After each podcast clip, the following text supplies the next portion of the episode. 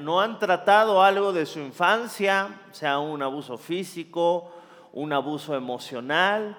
Entonces lo que estas personas a veces hacen es para no estar en contacto con aquellas cosas que les duelen por no haberlo tratado nunca, pues se aíslan completamente del tema, se distraen, pero cuando alguien toca algo de ese tema, explotan. A veces pasa en los matrimonios o en alguna relación no sanada donde hubo algo que causó mucho dolor e intentamos evadir el problema para ya no meternos en más problemas y pareciera un tiempo de paz.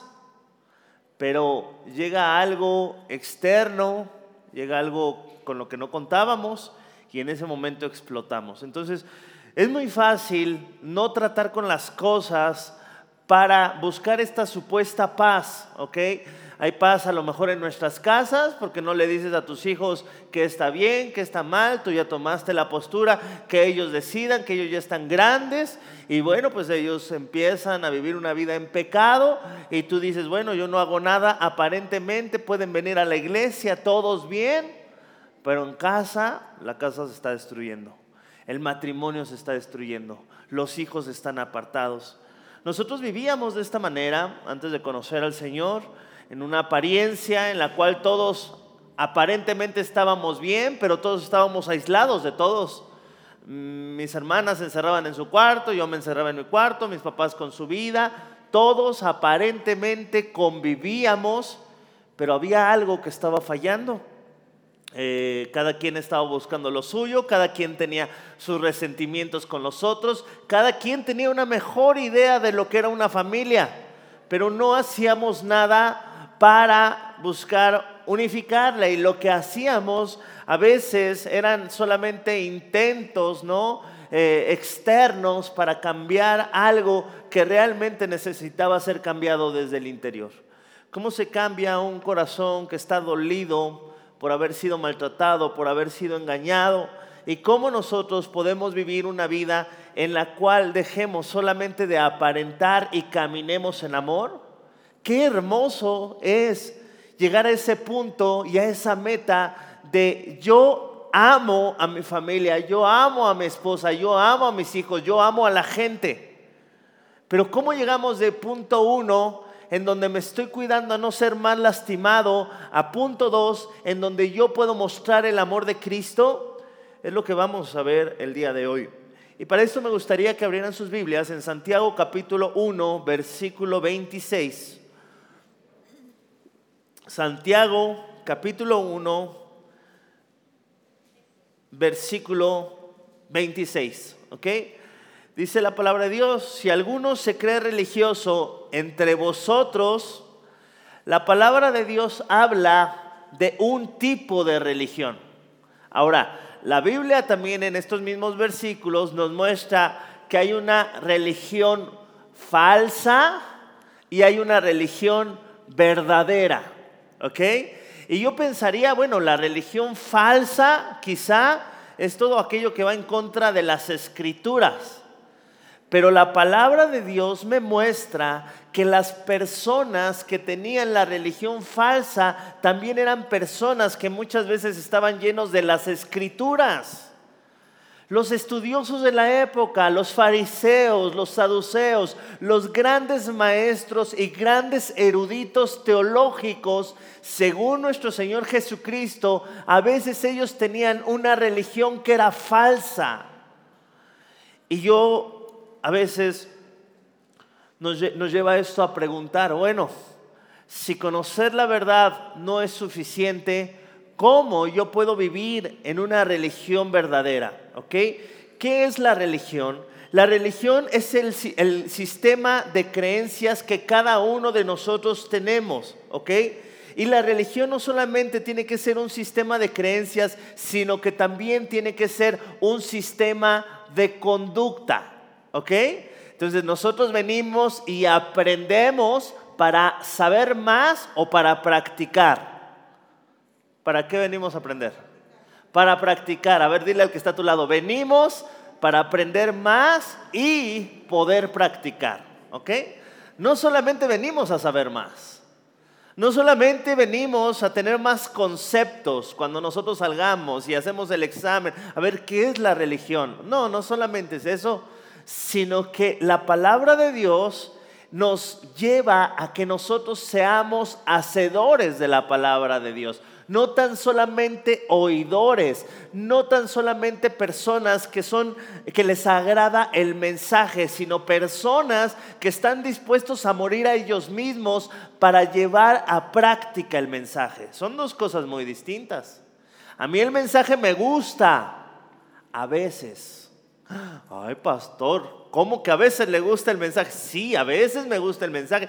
¿Cómo me gusta el mensaje cuando habla de la unidad o de que todos tenemos que hacer algo por, por alguien más o de que todos nos vamos a unir y nos vamos a esforzar y vamos a confiar en el poder de Dios? A mí me encantan todos estos mensajes, pero qué difícil se me hace cuando el mensaje va en contra de mi orgullo y me dice que yo soy el primero que tiene que perdonar que tengo que madurar, que tengo que servir, que tengo que apoyar y todas aquellas cosas que van en contra de mi naturaleza caída, pareciera que no me agradan tanto. Cuando estamos en la carne hay muchas cosas que no nos agradan. ¿Cómo yo voy a perdonar? ¿Cómo yo voy a dar el primer paso si él, si él o ella fue la que me ofendió? Cuando nosotros estamos en la carne, el mensaje de la palabra de Dios es ofensivo ofensivo a nuestro egoísmo, ofensivo a nuestro sistema de creencias. Y la palabra de Dios viene y nos confronta y nos muestra la realidad de quiénes somos nosotros. ¿Quiénes somos nosotros? Yo te voy a decir quién eres tú y yo te voy a decir quién soy yo. Y te voy a decir cuál es el mejor momento para saber quiénes somos nosotros. El mejor momento para saber lo que hay aquí adentro, ¿sabes cuál es? El momento de la prueba. Porque cuando todo está bien, cuando te llega el aguinaldo, ay, gloria a Dios, mi amor, mi vida, hermoso, mira un regalito. Todo bien, le ayudas a la gente, andas de buenas. Se tranquiliza todo por tres, cuatro días en lo que te gastas el aguinaldo. Y después, otra vez lo mismo. O vienen buenas noticias, todo bien. En tu trabajo todo está estable, siempre andas en paz, tranquilo, eres muy sonriente, pero nada más empiezan a hacer un mal comentario de ti. Y ahí es donde sale realmente lo que hay dentro de ti. No hay manera de conocer qué hay en uno de estos sobres de este de, los que nos regalan ahí con las pizzas y todo eso, hasta que tú le aprietas y te das cuenta lo que hay dentro de él. Nosotros podemos tener la etiqueta por fuera de que somos algo, pero si le apretamos un poco y hay otra cosa dentro, entonces ese sobre es un fracaso, es una mentira, porque lo que dice ser por fuera no es lo mismo que hay y que sale cuando nosotros lo exprimimos. ¿Qué es lo que sale cuando te exprimen a ti? Es que yo me enojo porque tú hiciste esto. Mentira, tú te enojaste porque eres enojón. Eres enojona. Es que tengo celos porque te cuido. No, tienes celos porque eres celoso. Y los celos, según la Biblia, no según la Biblia del mexicano, sino según la Biblia, las Sagradas Escrituras, dice que los celos es una obra de la carne. No, no, no, no, pero es que yo no, yo no te cuido de ti, yo confío en ti, pero te cuido de los demás. ¿Y tu confianza en el Señor? Y es que nos tenemos que cuidar entre nosotros, sí, pero el cuidarnos entre nosotros no es una justificación para abrir la puerta a los deseos de la carne. Cuando nos exprimen a nosotros es cuando sale realmente lo que hay dentro de nosotros. Cuando vienen los problemas, cuando viene la, la, mala economía, cuando vienen aquellas situaciones en donde entramos en conflicto con nuestra pareja, con nuestros amigos y lo que sale de nosotros evidencia algo que es increíble lo que siempre hubo escondido dentro de mí. Cuando yo me enojo, me sorprendo de todavía todo aquello que necesita ser cambiado. No, no, no empiezo a buscar culpables. Porque lo que hay a nuestro alrededor, nosotros muchas veces no lo vamos a poder cambiar. Hay veces que sí, pero muchas veces no. Pero cuando lo de alrededor es malo y yo sigo siendo bueno, entonces yo me estoy pareciendo a Cristo. Hay tantas imágenes que se me vienen a la mente de esto que te estoy compartiendo. Tenemos a un Job que pierde todo y continúa adorando al Señor. Y dice, el Señor da, el Señor quitase, el nombre del Señor engrandecido. El corazón de Job era un corazón recto. Yo quiero ese corazón. Esteban estaba siendo apedreado y él en vez de decirle, ay hijos de la tostada, tengo un Dios. No saben con quién se meten.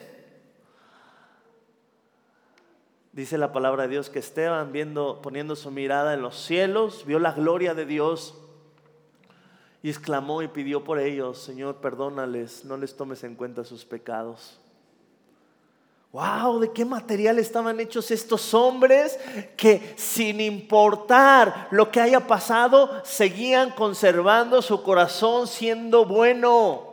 Seguían diciendo lo bueno a las personas aún cuando las personas eran malas para con ellos. Esto se llama madurez. Ser de una sola pieza. Entender que el camino a Dios es transformarnos en personas con carácter que puedan tener esa madurez para no cambiar por dentro cuando las situaciones externas están cambiando. El cambio es normal, hay cambios que nos van a gustar y hay cambios que no nos van a gustar, pero esto no es justificación para que nosotros digamos, soy malo por lo que me hicieron. No, no, no, no. No somos malos por lo que nos hicieron. Somos malos, ¿por qué?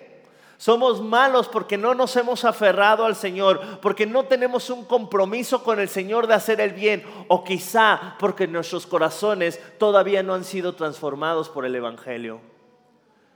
Y seguimos siendo malos, pero malos justificándonos.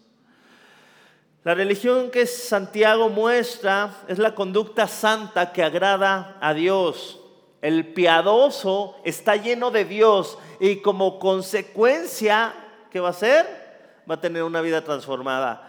Mientras que el religioso está lleno de normas y va a tener una vida frustrada. No es lo mismo tener a un lobo prohibiéndole comerse las ovejas y no te coman las ovejas y no te coman las ovejas y ahí está el lobo luchando. Ay, es que las ovejas están muy ricas, es que las ovejas es una tentación muy fuerte. ¿Cuántos hermanos me he encontrado así? Ahí parece el lobo luchando para no comerse las ovejas. Cuando lo que hace Dios con nosotros es que nos quita la naturaleza del lobo y pone una naturaleza nueva, una naturaleza de oveja y la oveja está pensando en seguir al pastor, no está pensando en devorarse a otras ovejas. ¿Por qué? Porque su naturaleza ha cambiado. Y si tú como oveja no estás siguiendo a tu pastor, a nuestro gran pastor, ¿qué es lo que va a pasar? Entonces quizá nosotros vamos a tener luchas de lobo vamos a estar luchando contra nosotros mismos. Esto yo lo entendí muy poco tiempo después de que yo me, vine a los pies del Señor y conocí al Señor. El día de mayor tentación para mí, ¿sabes cuál era? Los viernes. Ah, esos viernes. Esos viernes cuando empezaban los teléfonos a vibrar, ¿a dónde vamos? ¿Dónde vamos a salir de fiesta? ¿Y qué vamos a hacer? Y yo decía, ah, ya va a llegar el viernes y ¿qué voy a hacer? Yo no tengo nada que hacer, no tengo plan, ya conocí al Señor, ni modo que, que siga haciendo lo mismo.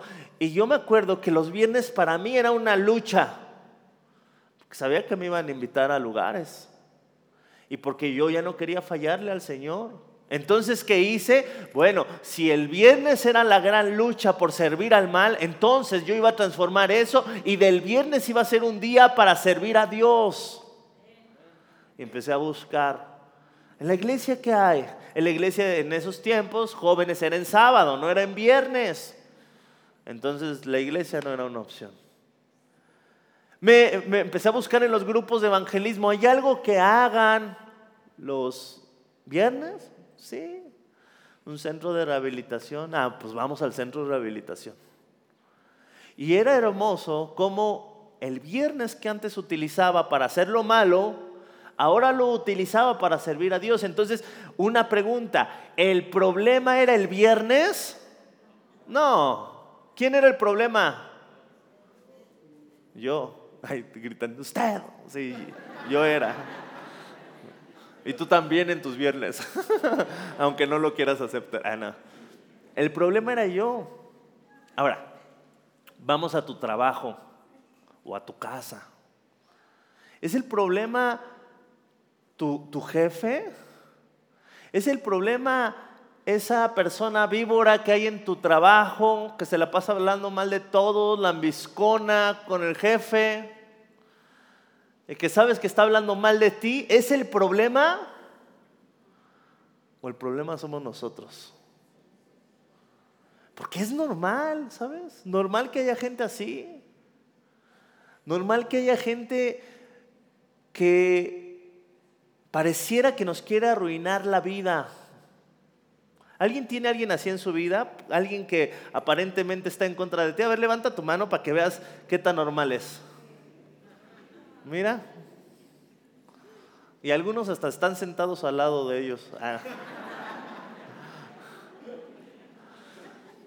Es normal. Pero ahora, el problema para Jesús no fue Judas. Porque sabía Jesús que aún Judas estaba dentro de la voluntad de Dios.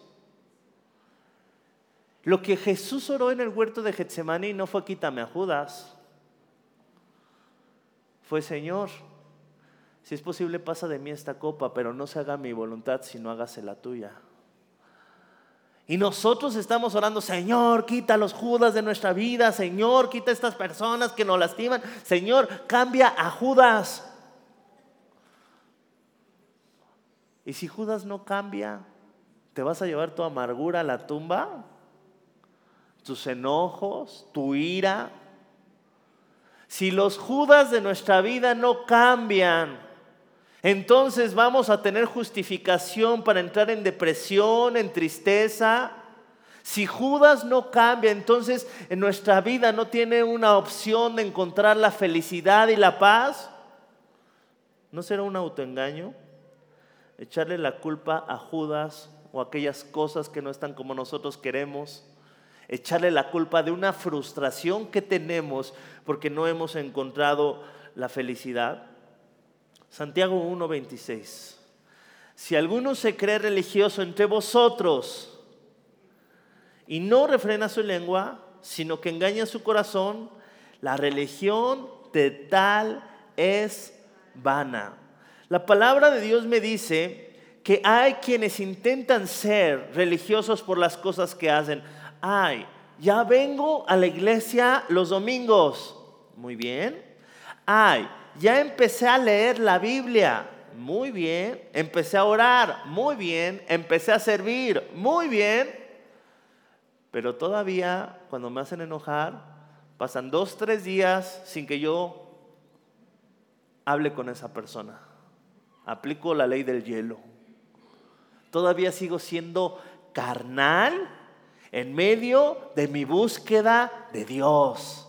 Y no hay peor persona que un religioso que utilice las cosas de Dios de manera carnal.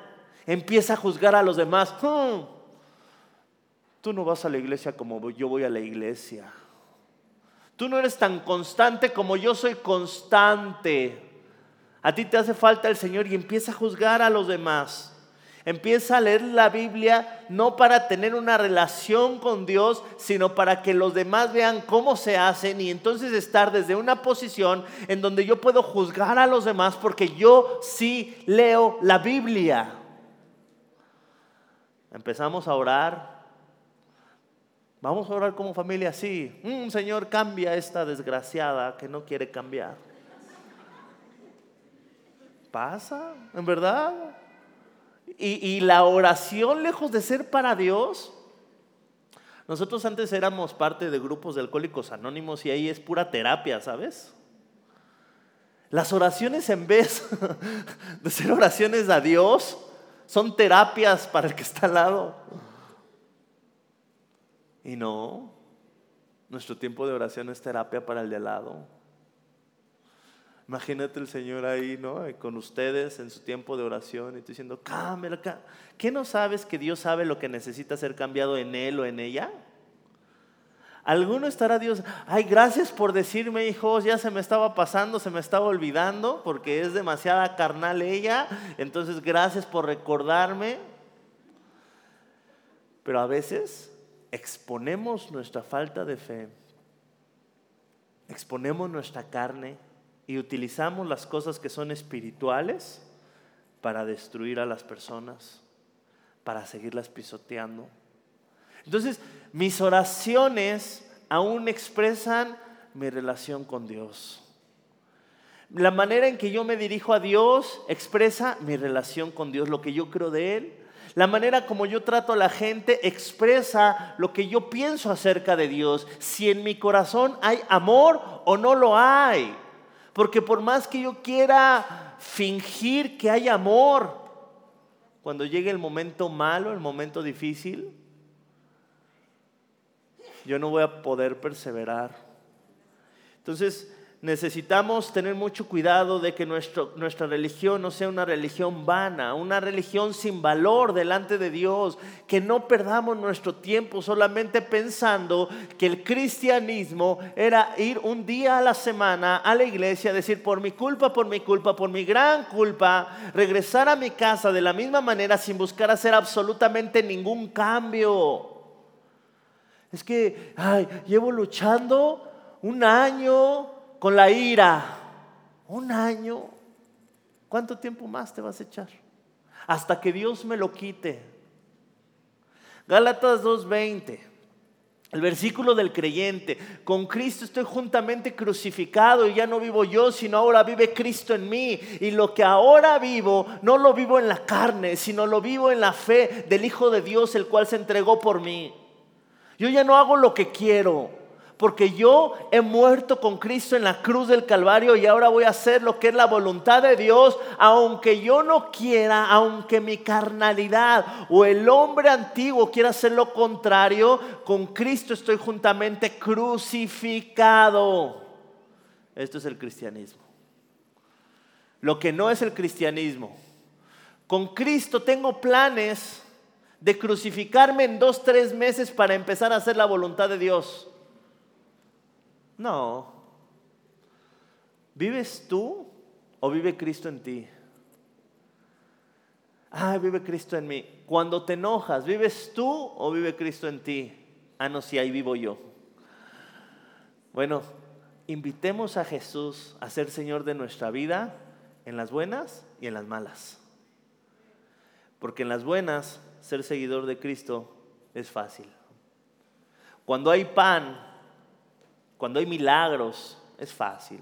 Dice la palabra de Dios que se venían con Jesús las grandes multitudes después de él haberles dado pan y les empieza a confrontar. Es necesario que ustedes tomen su cruz y me sigan. Todo aquel que quiera ser mi seguidor necesita morir a ellos mismos. En ese momento la multitud desapareció y solamente quedaron los discípulos. Y Jesús les dice, ¿acaso ustedes también se quieren ir? Váyanse. Y Pedro expresa, Señor, ¿a quién iremos si solamente tú tienes palabras de vida eterna?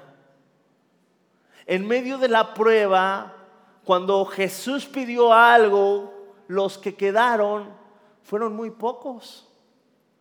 Y yo sé que si viniera una prueba muy fuerte, quizá muchos de los que nos decimos creyentes a lo mejor le darían la espalda al Señor. ¿Sabes por qué? Porque tenemos esta idea equivocada de Dios, de que estando con Dios todas las cosas me van a hacer feliz y todas las cosas Dios se convierte ahora en mi chalán y ahora en, en aquella persona que va a hacer mis milagros cuando yo quiera, como yo quiera. Y no es así. Él sigue siendo Dios, se haga el milagro o no se haga el milagro. Él sigue siendo Dios, contestando tu oración con un sí o contestando tu oración con un silencio.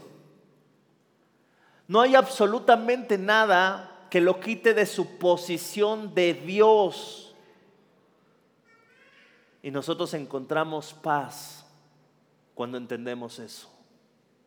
Cuando no entendemos eso nos encontramos como el apóstol Pablo, luchando en contra de la voluntad de Dios, muchas veces pensando que estamos luchando a favor de la voluntad de Dios, pero con un corazón malo. Pedro, Pablo, todos los de la Biblia nos damos cuenta que creían estar en lo correcto.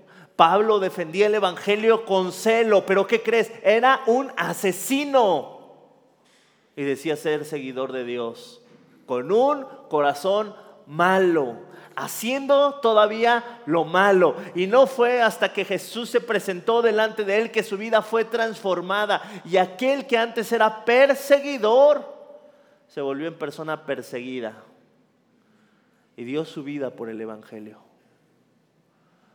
¿Se puede seguir a Dios y seguir haciendo lo malo? Según la Biblia, esto es una religión vana, es una moneda sin valor, es un billete que no sirve para nada, no sirve para absolutamente nada. Mateo capítulo 6, versículo 5. Dice la Biblia, tengan mucho cuidado porque se pueden hacer cosas religiosas buscando alimentar tu carne.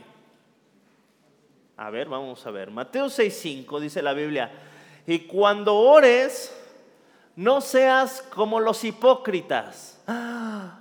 Los hipócritas oran. Yo pensaba que no, yo pensaba que los que no oraban esos eran los hipócritas.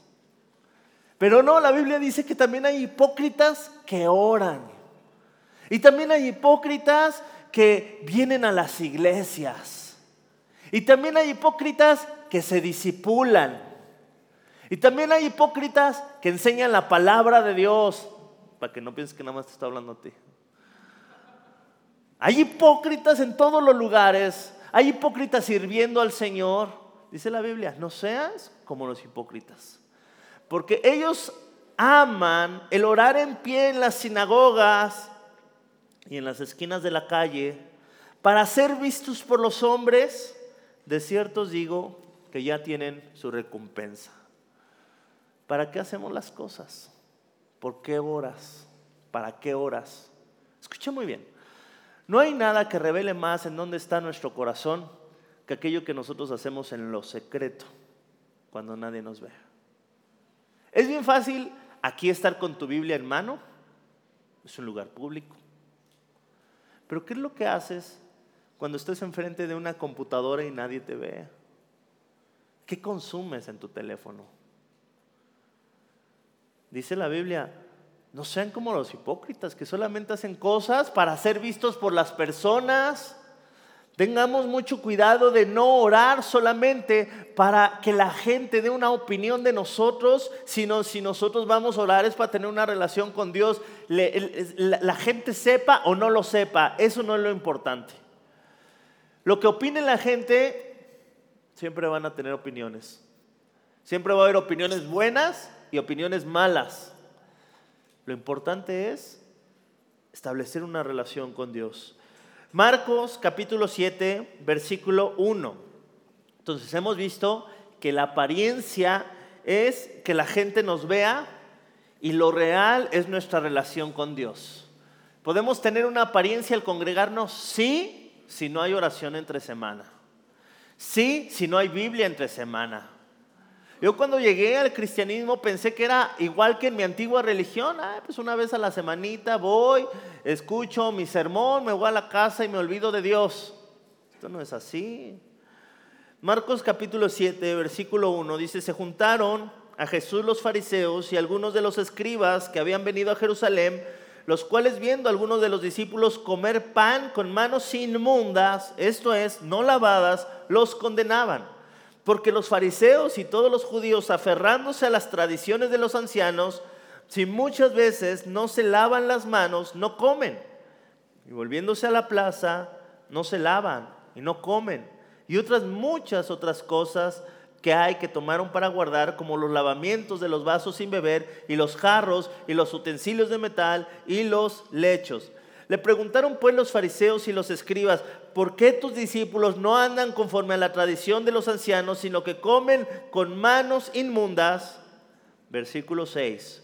Respondiendo él les dijo, hipócritas, bien profetizó de vosotros Isaías como está escrito, este pueblo de labios me honra ay, cada vez pareciera que todos aquellos lugares que yo encontraba mi seguridad para creerme un buen creyente se empiezan a derrumbar con la palabra de Dios, porque yo pensaba que cuando llegaba a la iglesia y adoraba a Dios y expresaba palabras de bondad hacia Dios, palabras de alabanza hacia Dios, eso era una evidencia de un corazón transformado.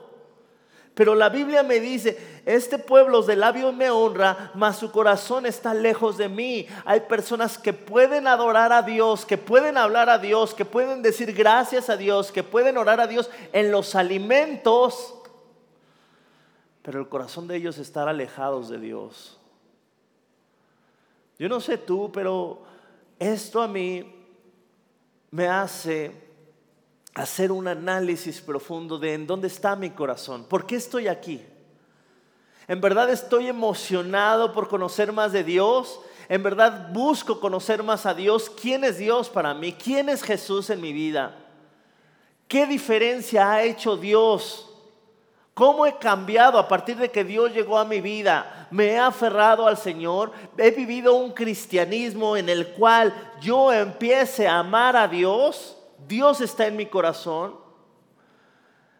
Este pueblo de labios me honra, mas su corazón está lejos de mí, pues en vano me honran. Hay una religión vana, hay una honra vana. La religión vana es la apariencia y la honra vana es hablar bien acerca de nuestro Dios, tener buenos conceptos acerca de nuestro Dios, pero que nuestro corazón siga buscando en primer lugar las cosas de este mundo, la aceptación de este mundo, la opinión de este mundo, la gloria de este mundo. Ay, yo quiero ser famoso para que cuando sea famoso, desde ahí decirle gracias Dios.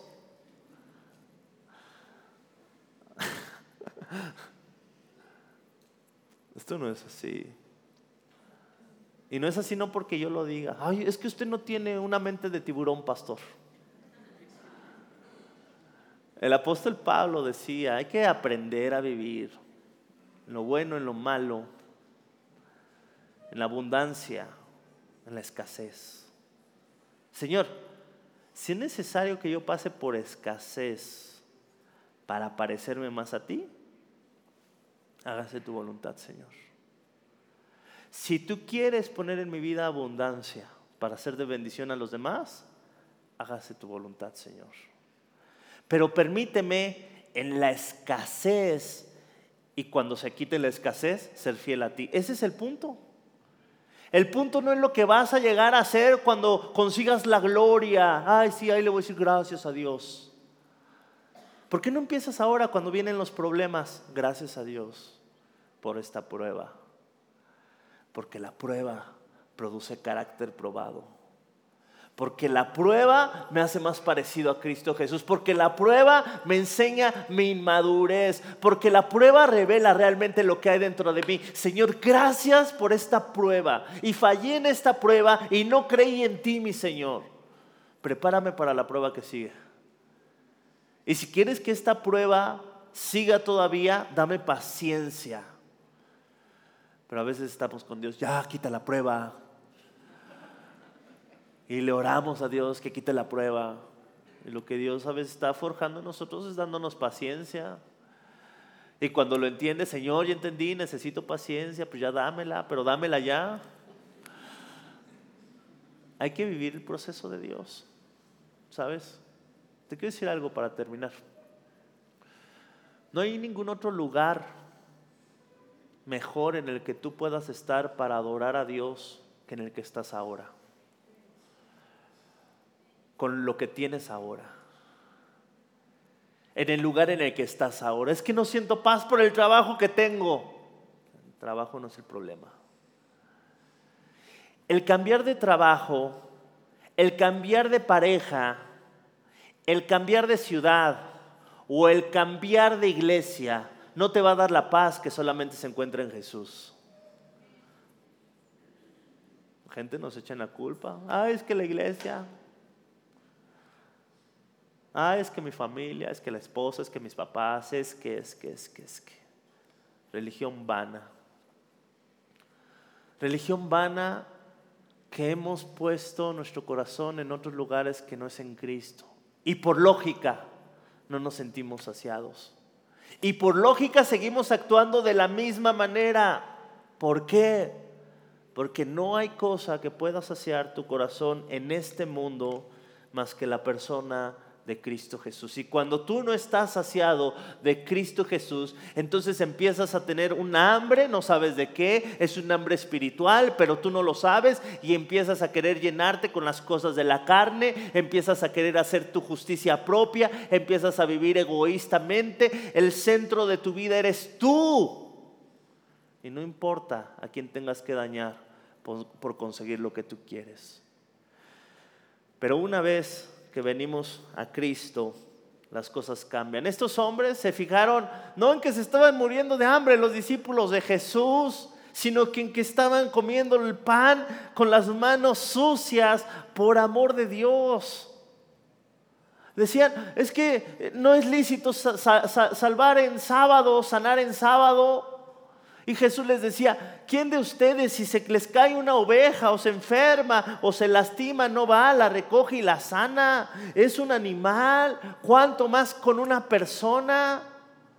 Cosas lógicas que los que se decían seguidores de la fe no las estaban practicando por enfocarse en leyes, cosas lógicas como ¿Cómo es posible que siendo creyente no tengas una relación con tus padres?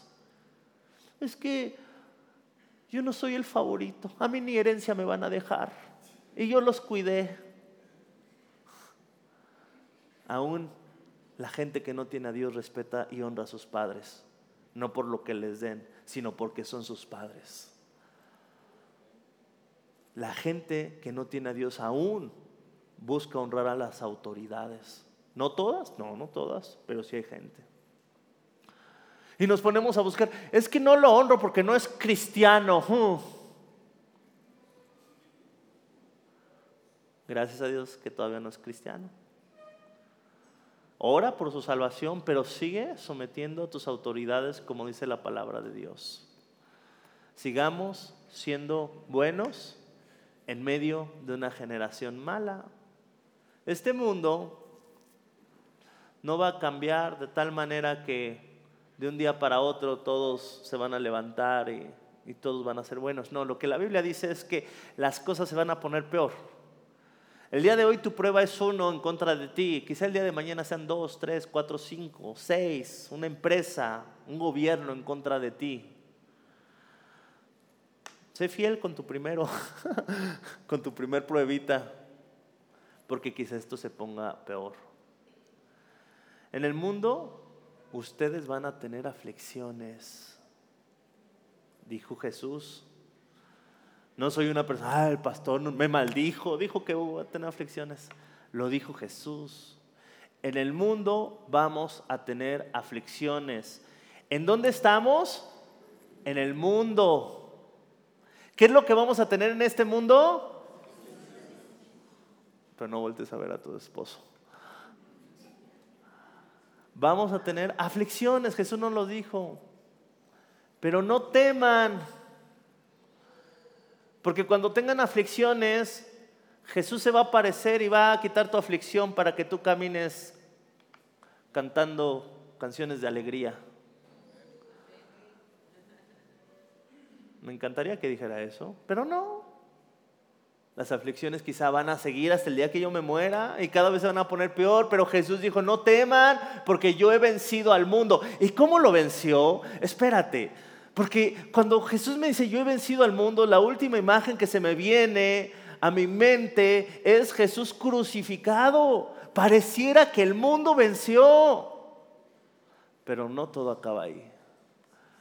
Porque al tercer día se levantó de entre los muertos y Dios le dio un nombre que es sobre todo nombre en el cual toda rodilla se va a doblar. Entonces Jesús me dice, no temas porque aunque acabes así, para ti hay vida eterna, para ti hay esperanza.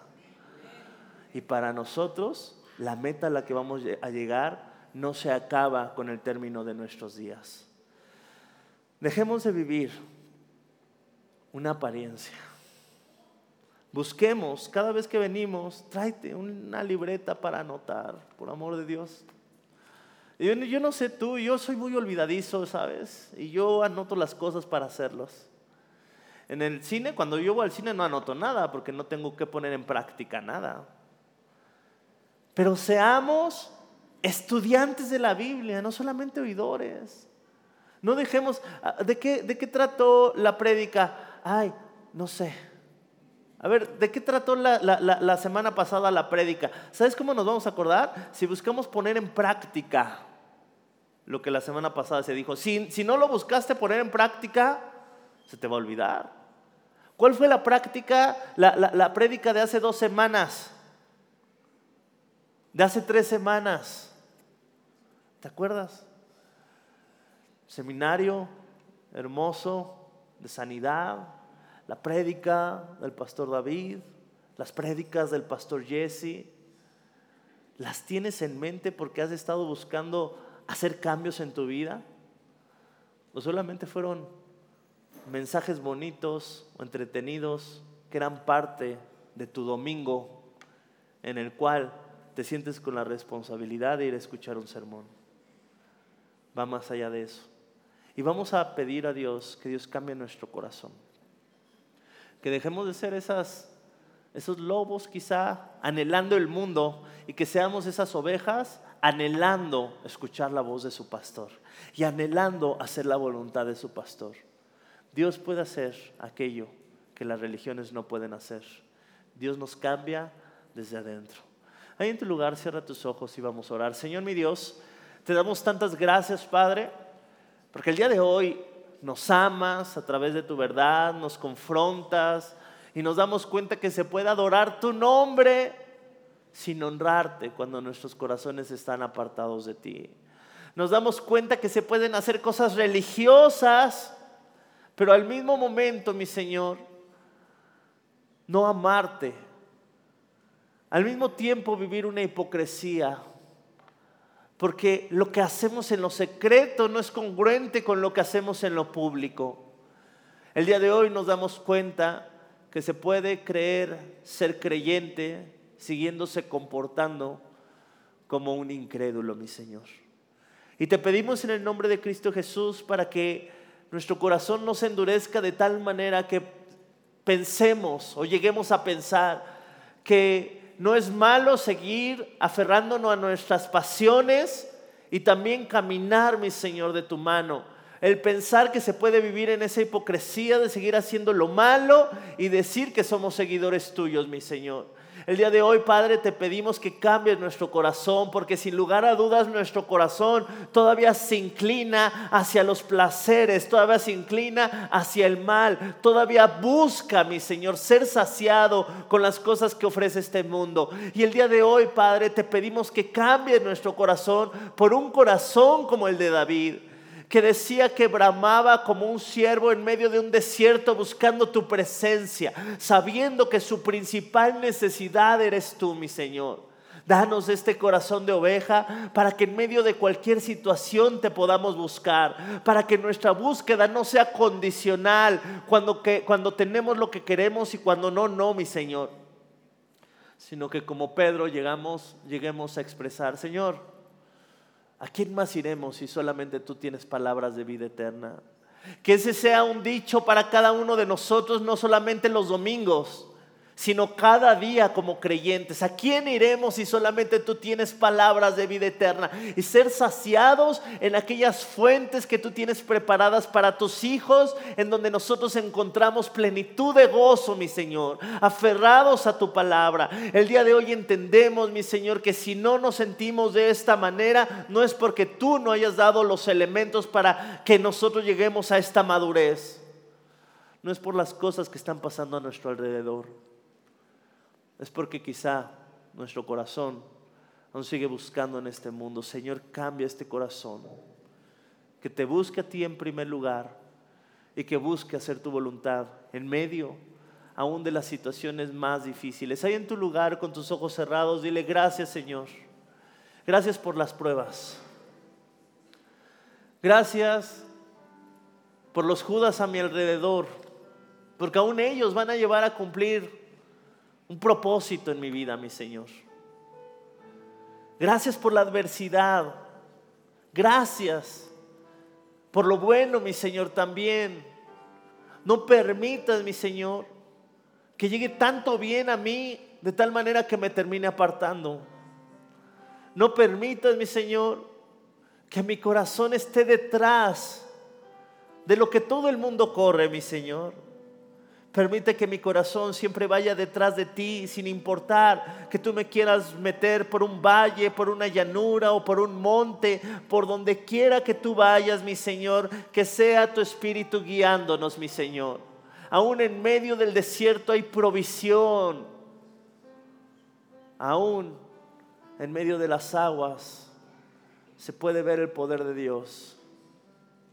Aún en medio de la prueba, mi Señor tú estás con nosotros. Gracias. Gracias, no por la prueba quizá que no ha pasado, mi Señor, sino gracias por permanecer con nosotros en medio de ella. Porque tu palabra es fiel. Y tú dijiste que estarás con nosotros todos los días del mundo. Todos los días hasta el fin del mundo. Y has cumplido tu palabra, Señor. Te amamos, te pedimos, Padre, que tú nos des este corazón, que pueda hacer tu voluntad y que pueda vivir de acuerdo a tu palabra. En el poderoso nombre de Cristo Jesús. Amén y amén.